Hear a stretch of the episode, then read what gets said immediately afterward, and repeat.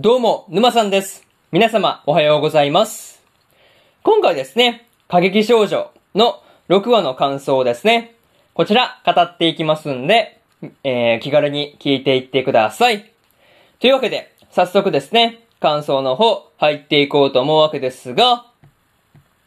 まずは、一つ目ですね、サラサの誕生日というところで、まあ、こう、サラサの16の誕生日ですね、に、こう、バラが送られてきたりとか、愛がですね、こう、サラサの好きなアニメの、こう、フィギュアをね、プレゼントしたりっていうことをしていたわけなんですが、まあ、なかなか、どっちもね、微笑ましい場面ではあったという話ですね。そう。なかなかいい誕生日だったなっていう話で、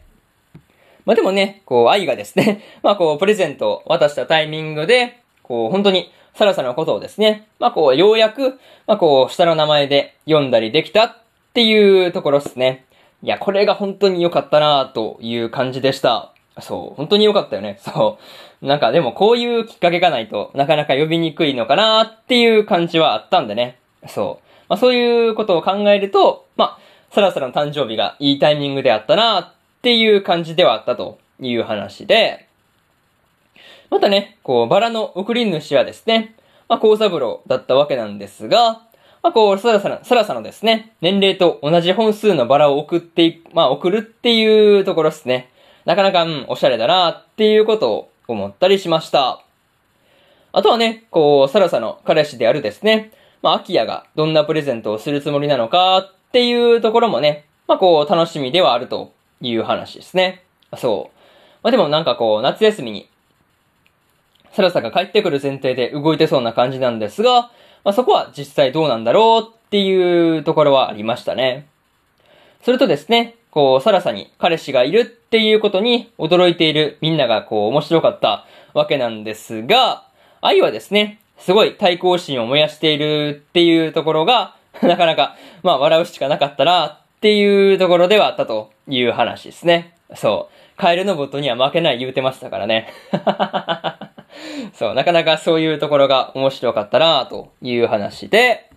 一つ目の感想である、サラサの誕生日というところ終わっておきます。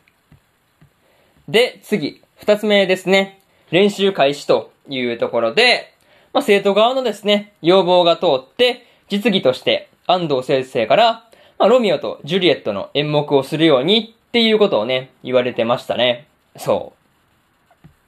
まあ、その時の、まあ、4人1組の半分けではですね、まあ、こう、サラサと愛とチカとカオルがですね、まあ、同じ班で、まあ、4人1組になったわけなんですが、まあ、そもそも自主練するっていうその場所ですね。まずその場所探しからなかなか苦労してるっていう感じではありましたね。そう。まあ、とはいえですね、まあ、こう、チカがですね、空気を読んで、まあ、ジュリエットの役をですね、まあ、愛に譲るっていうところですね。まあ、そこが何とも言えないという感じではありました。そう。なかなかそういうところがあったわけなんですが、まあ、でもね、多分絶対やりたかったやつですよね。チカのこう、まあ、反応とか見てるとね、なんかそんな感じがあったなっていう話で、まあ、他にもね、こう、まあ、演技が下手だったサラサがですね、こう、沢から借りた DVD を見てから、こう演技が、まあ、一晩で上達したりとか、愛がですね、実はこう漢字が全然読めなくてっていう話で、まあ、そもそも台本を読めなかったりというところで、まあ、なかなかこうアクシデントというかね、まあ、トラブルが続いている感じではありました。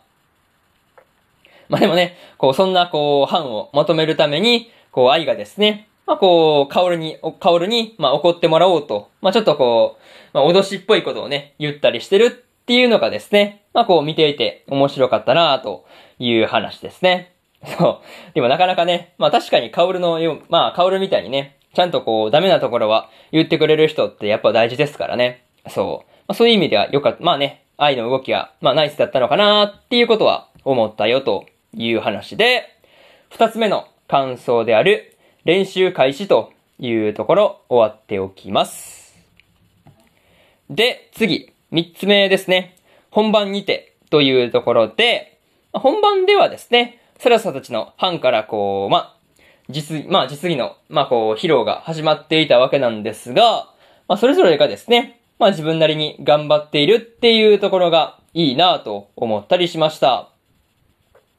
あ、それをですね、まあ、安藤先生も思うがままに演じればいいっていう風に、まあ、言って、あんまりこう、言うことはなかったっていうのも、まあ、良かったのかなっていうことは思ったりしました。なんかこう見守、見守ってるというかね、なんかそんな感じがあったなという話ですね。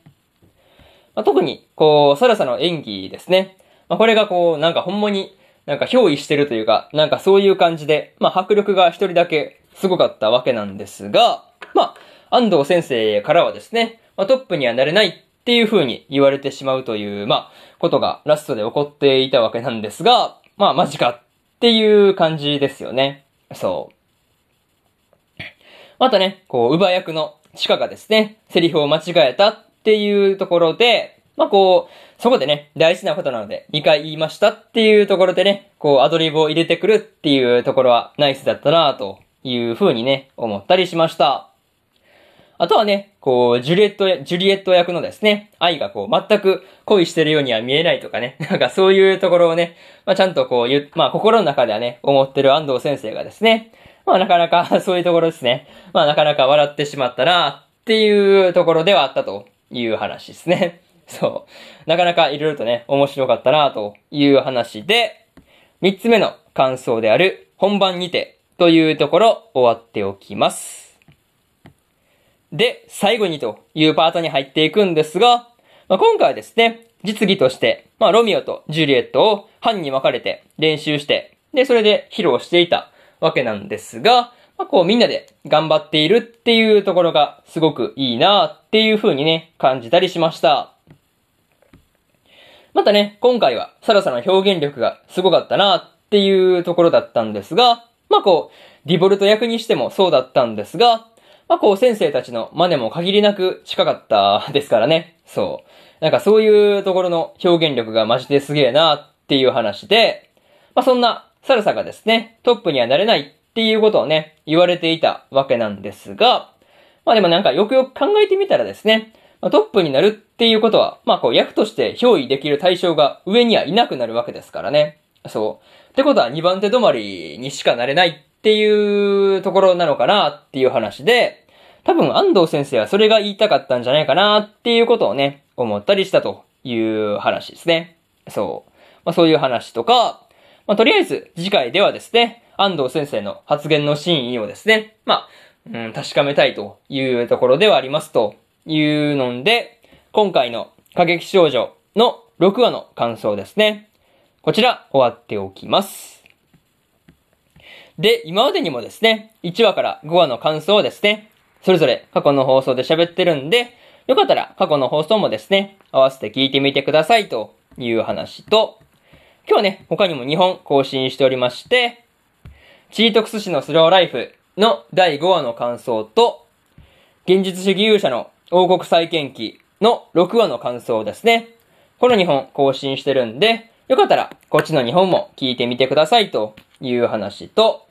明日ですね、明日は3本更新するんですが、女神寮のりょうぼくんの4話の感想と、乙女ゲームの破滅フラグしかない悪役令状に転生してしまったの2期の6話の感想と、転生したらスライムだった件の2期の17話の感想ですね。この3本更新するんで、よかったら明日もですね、ラジオの方聞きに来てください。